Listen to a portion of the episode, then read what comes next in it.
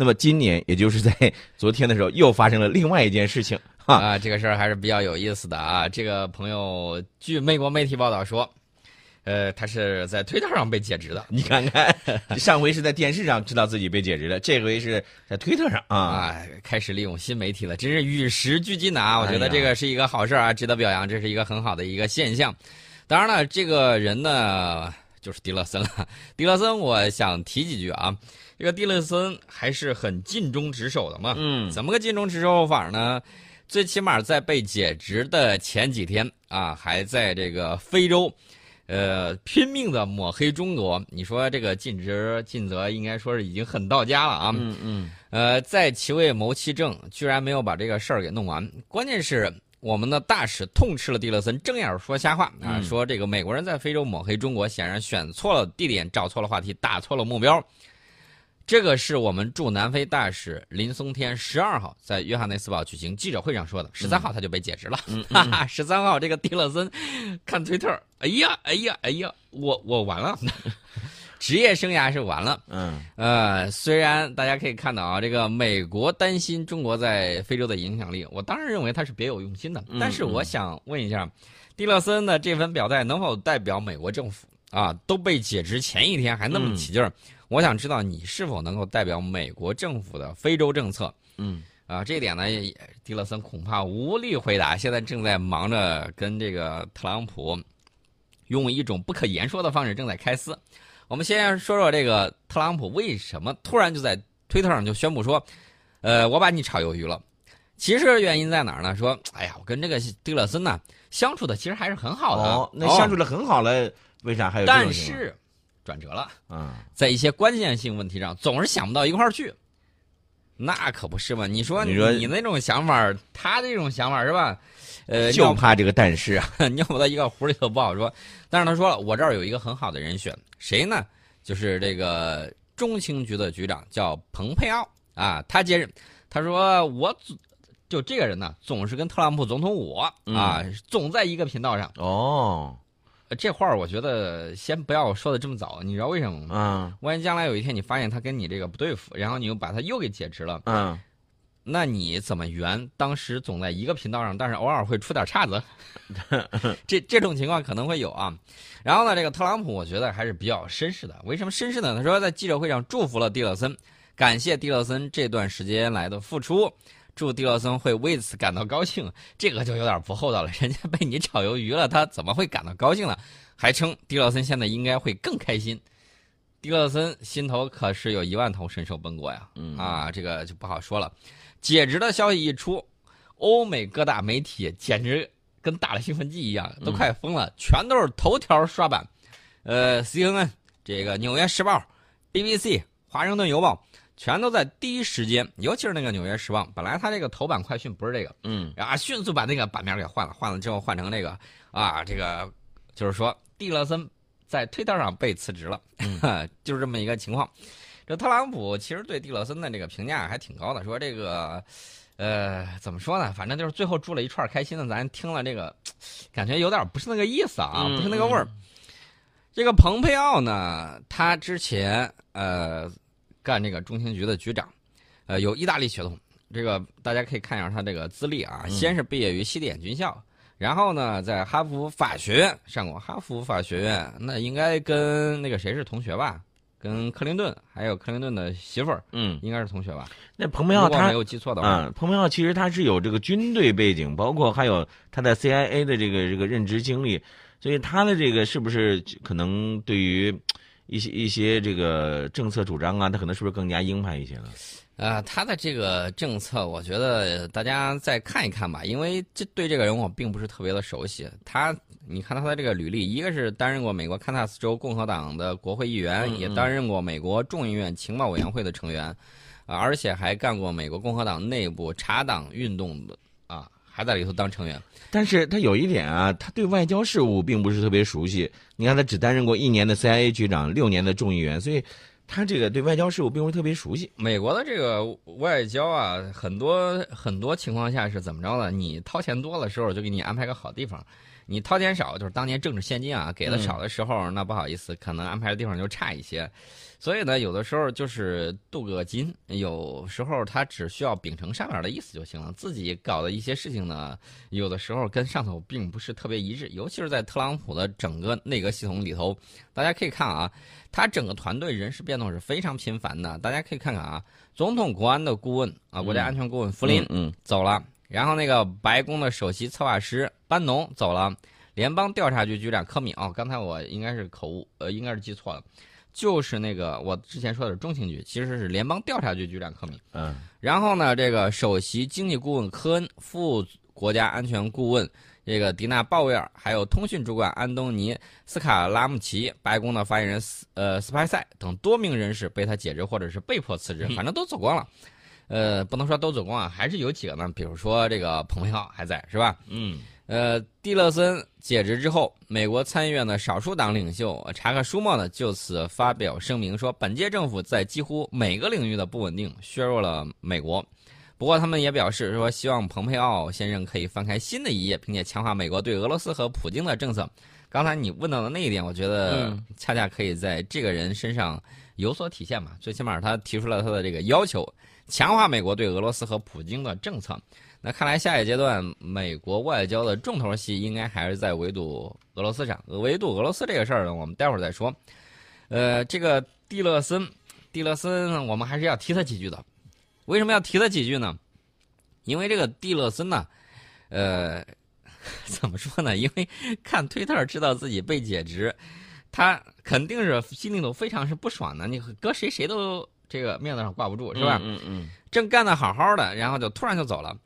这个蒂勒森呢，临走之前发表了一份告别声明。嗯这个告别声明呢，呃，感谢这个，感谢那个，感谢了全美国，唯独漏了特朗普。嗯啊，这个大家再回顾一下，特朗普是怎么说这个蒂勒森的？说你应该为此感到高兴，嗯呃，你现在应该会更开心。这个蒂勒森，蒂勒森，你觉得像是开心的样子吗？听美国媒体报道说，当天被解职之后，这个蒂勒森是声音颤抖的发表了这个告别声明。嗯 是这个事儿，你要说他开心，我是真不相信的。嗯呃，据说啊，这个蒂勒森啊、这个不光是看推特啊，嗯这个美国媒体当然是在黑他了。你知道他怎么黑的？他们这个说特朗普说特朗普推特治国嗯啊，然后呢就说这个特朗普啊老发推特什么之类，绕过美国媒体。然后你看，呃，让你知道也是推特被解职的。那么其实真实情况是什么呢？蒂勒森说的是他在周二，当地时间周二，也就是十三号中午才接到了美国总统的电话通知。呃，不过有报道就说呢，距离特朗普在推特上告诉全世界这个消息已经超过三个小时了。嗯那班农现在是不是呃不是班农口误啊？蒂勒森现在是不是还在非洲？如果是被解职的话，那回来的机票可能美国就不报销了呀。这个时候可能需要自己掏钱从非洲飞回去。哎，那你是这样啊？蒂勒森在非洲他干了点什么？其实这个大家应该心知肚明吧？嗯前几天还口出狂言呢。呃，这个口出狂言是没有用处的。你看我们的那个驻南非的大使，嗯刚一驳斥的，第二天他就被解职了。你说这事儿真叫一个利索啊，简直是立竿见影。呃，这个蒂勒森呢，其实之前他提到了对俄罗斯啊，他说对俄罗斯政府令人不安的行为还有很多工作要做。其实就在十二号的时候，美国众议院的情报委员会刚刚宣布结束了相关涉俄调查，表示并没有证据表明特朗普竞选团队曾与俄罗斯勾结。你说美国花了这一年时间，这调查是要花钱的，嗯而且要花费大量的人力物力。我想知道美国纳税人把钱交了之后，到最后听到了一个谎言，而且这个黑不提白不提就这么过去了，那你心疼不心疼？你的钱被花了呀？还有呢，就是这个特朗普啊，他把这回的蒂勒森的这个解职之后了呢，有人说是不是会抽掉了最重要的一块刹车片儿？就是他这个是在特朗普的执政的这个呃，就假如是比喻成一辆战车的话，是把这个刹车片儿呃给抽掉了。那有这么有有这么这个重要吗？呃，这个事儿我个人觉得倒是没有那么重要，但是我想说一个好玩的事儿。我觉得特朗普总统先生应该放一个歌儿啊，中国歌儿啊，今儿啊真要么真高兴啊，还 放个这个，然后放给蒂勒森听。嗯我估计蒂勒森听了之后应该是五味杂陈。我整体还在幻想着这个他听着歌闻歌起舞的这种状态。嗯，呃，有一想着想的有点多啊，啊这个嗯可能是把这个关于国际分析的这个东西往后头抛了一下，是吧？啊，呃，我个人认为啊，蒂勒森去了他之后，应该问题也不大，因为大家也看到了啊，东北亚的局势呢有松动的这种迹象。那么现在呢，特朗普总统需要一个听自己话的人，嗯而不是跟自己对着干的人，尤其是跟自己想不到一块儿去、尿不到一个壶里头去的人，他是不需要的。所以在这个时候，我觉得是意料之外、情理之中，你应该卷铺盖走人。你不跟总统的政策保持一致，我觉得他就应该走。那么现在的这个蓬佩奥新提的这个蓬佩奥是吧？这个出任新的这个国务卿，那蓬佩奥是应该说是跟这个特朗普啊政见啊各方面都是一个比较一致的。嗯，那就是特朗普总统说什么，你照着去执行就行了啊。这个，我觉得应该是相对来说会比较靠谱一点啊。特朗普的外交政策也能够执行下去。嗯另外一方面呢，你看到美国国内啊，这个一边倒的，包括我们刚才提到的哈默，嗯哈默应该是哈默家族的哈默吧？啊，这个石油大亨啊，嗯这个哈默提到一个事儿，就是说，就说，这个美国总统特朗普几乎在所有的领域，呃，干了一切能削弱美国的事情啊，嗯反正把锅是扣到他头上去了。这个锅他能不能摘得掉？我看是目前来看是比较难弄。呃，那么未来的话，大家可以看啊，这个零经验，嗯对吧？嗯你，说那个人啊，这个中情局那个零经验蓬佩奥嘛，啊，蓬佩奥，嗯嗯，那么他其实执行的是特朗普的这个政策。你看他这个上去之后，大家发现没有？这个一年以来，特朗普总统的这个三板斧或者说这个三把火啊，点的或者说砍的，让人感觉眼花缭乱。其实呢，我个人是这么认为的。嗯呃，这其实是一个好事，对我们来说，我个人认为是其实是一个好事情。他自己在消耗自己的这种力量啊，自己内部包括这个东西一直搞不定。那么我觉得在这种情况之下啊，在有战略机遇期的时候，嗯咱们怎么说也得想着做好自己的事情，然后捎带着呢，朝着这个怎么说呢，帮帮邻居，嗯然后呢，朝着构建人类命运共同体的方向，我们要迈出坚定的步伐。他不行，他下去啊，谁行谁上来，对不对？嗯嗯啊，这历史已经表明了就是这么一个样子。那么接下来还有谁会被弄辞职？嗯，还有谁？你就说这个特朗普还这个事儿还没完是吧？还有还有谁？嗯还有谁站出来呢？还有谁站出来？大家可能会对这个问题觉得，哎呦，你这个问题虽然问的很暖，但是事情很大。嗯川普的团队还有什么人没有走？班农走了，迪勒森走了，快船光杆司令了。猜一猜，下一个辞职的会是谁？你你猜猜？这个不好说啊。那他这个，因为对于特朗普的这个不按常理出牌、不按套路出牌，这个事儿谁也不好说啊。其实大家要注意啊，班农被辞职是小事儿啊，真正的大事儿是前几天他有一个人辞职啊，就是特朗普的首席经济顾问科恩，他辞职。嗯我觉得这是一个很大的一个动向。为什么呢？科恩代表的是华尔街的势力啊，这个华尔街的势力跟特朗普分道扬镳，我觉得是一个大问题。那么蒂勒森代表的是谁呢？石油财团的利益。嗯啊，他又被辞退，那么特朗普相当于跟美国最强大的三股势力中的两个决裂啊，就剩军工集团了。军工集团我们看到特朗普一直在给涨钱、涨钱再涨钱。对对对，那么接下来美国国内的政策怎么走才是非常有趣的事情。我个人觉得，像以咱俩这个水平，那就准备好板凳瓜子看戏吧，啊，是这么一个情况。呃，刚才我们说到了这个问题，就是特朗普下一个会让谁滚蛋？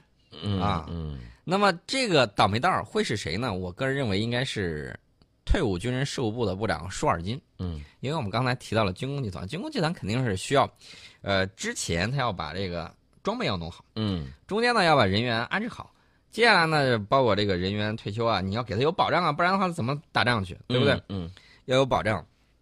这个舒尔金他干的事儿，他干的这个活儿呢是退伍军人事务部的部长。那么特朗普极有可能把他给解职了，因为他对他也不满。为什么呢特朗普对这个人不满。为什么呢？又是私人恩怨吗？呃，先不说这个恩怨，先说接下来谁能替，就嗯，是能源部长佩里可以接替他的职位你。看啊，这个事儿，这个呃还没走呢啊，这个舒尔金还没走呢，都已经想好有谁来接替他的职位了。嗯，这就明显这这不是这个特朗普就是在不断的安插的自己的这个亲信吗？特朗普啊，我先说这个舒尔金是干嘛的？嗯，舒尔金呢，其实算是两朝元老啊，啊因为之前呢，他是呃这个奥巴马任期之内就担任了退伍军人事务部副部长，然后特朗普上去之后给他扶正了，扶正了之后就告诉大家，看见没有，呃，我还是愿意留用前朝的人员的。啊，政府官员，这也是首位成为这个特朗普内阁之中嗯留任的前任政府官员，那属于这个啊，呃，千金买马骨啊，就这么一个情况。哎，往这儿一竖，你看大家有没有过来的？这个舒尔金本身呢是一个非常著名的一个医生，嗯曾经在新泽西州莫里斯镇这个医疗中心，还有格勒布儿童医院担任主管，也曾经领导过这个曼哈顿贝斯以色列医疗中心。那说明他跟以色列的关系也应该是有的。嗯他也是历史上第一个从未有服役经历的退役军人部长。这个舒尔金呢，曾经跟那个白宫幕僚长凯利在三月五号的时候会面，讨论过退伍军人事务部的动荡。会面之后，这个舒尔金就向媒体说了，说白宫会解雇不忠诚的员工，但他对自己充满信心。那么白宫官员则表示，对于舒尔金与凯利的会面呢，这是不是个准确的形容？嗯而且凯利认为舒尔金利用他们的谈话，舒尔金对媒体毫无顾忌地讨论他们的谈话，令他感到很失望。其实说白了就是什么呢？就是这个白宫幕僚长其实是代替特朗普跟他在问话，嗯嗯然后呢，他就为了自保，把这番话直接抖搂给媒体了。然后这个白宫幕僚长就很生气，嗯咱俩在这儿谈这个东西，你居然对这个媒体毫无顾忌的在说，啊，你不是我非常失望对啊、非常失望的潜台词就是你可以走了。哎，其实宋老师，我现在啊，这个听了你刚才介绍以后，我有一个想法哈。你看，一个是通过电视才知道自己被解职的，是吧？嗯这回这个呢，这个是通过这蒂勒森是通过这个社交媒体知道自己被解职的啊。那么下一个，也就是刚才我我们说到这个倒霉蛋舒尔金，他会通过什么样的方式才知道自己的解被解职了？看电视，嗯呃，看推特，嗯，那接下来就是听广播了，这种情况也会有啊。嗯吴云的天空问了一句话，说他听不懂中国歌吧？嗯。你忘了他那个什么，他那外孙女儿啊，说中文可是很溜的。嗯呃他听不懂，他外孙女儿听了之后给他解释解释，那个是很懂的。音乐我觉得是无国界的啊，嗯你旋律你还是能听得懂嘛，嗯很热烈的那个旋律。今儿要么今儿呃真要么真高兴，就这个。你看宋老师，我看这个别人不咋高兴，我看宋老师高兴的，这已经是啊，这个属于那种什么呢？不能说忘乎所以吧，至少有点儿嘿控制不了自己了，是吧？呃，关键就是他这儿越乱，大家可以想到我们以后可以做的事情，可以安安心心的做我们的事情。他自己有内耗嘛，这个事情啊是这样，呃，咱们先抛开他们的不说，但是我觉得有的时候啊，这个特朗普他在上台执政以来，他所有的这些举措，你发现没有？嗯、看似是毫无章法的，东一榔头西一棒子，是吧？实际上，他也是有自己的一些这个想法的。呃，他的想法大家都看不懂，呃，无招胜有招是吧？对对对，那可以去练独孤九剑了。嗯当然了，这个练独孤九剑不知道什么情况，反正我觉得这个葵花宝典是不能练的啊。嗯你看看这个情况，现在特朗普是准备说对六百亿美元中国商品下手，瞄准的是科技和通信。我个人觉得不老靠谱啊！谁说的这话呢？我一看，好多外媒，呃，什么外媒呢？路透社呀，还有什么之类的，彭博社呀。我在想问一个问题：这些外媒是向着谁说话呢？向着欧洲，还是向着美国呢？因为这个欧洲呢，前一段有一个情况，说你制裁，口头上说是制裁中国，但是中国占钢铁份额很少啊，为什么一下就打到我头上来了？作为回应，我决定不穿你的牛仔裤。嗯这个贸易战实在是打的，打在你心，笑在我我脸上。嗯，这个确确实实很有意思。美国政府据说是正在考虑对电子电信设备、家具、玩具等一百多种中国产品征收关税，还计划对中国投资施加限制。说好的自由贸易呢？说好的市场经济呢？嗯像你这种，我觉得完全可以剔除市场经济之外了吧？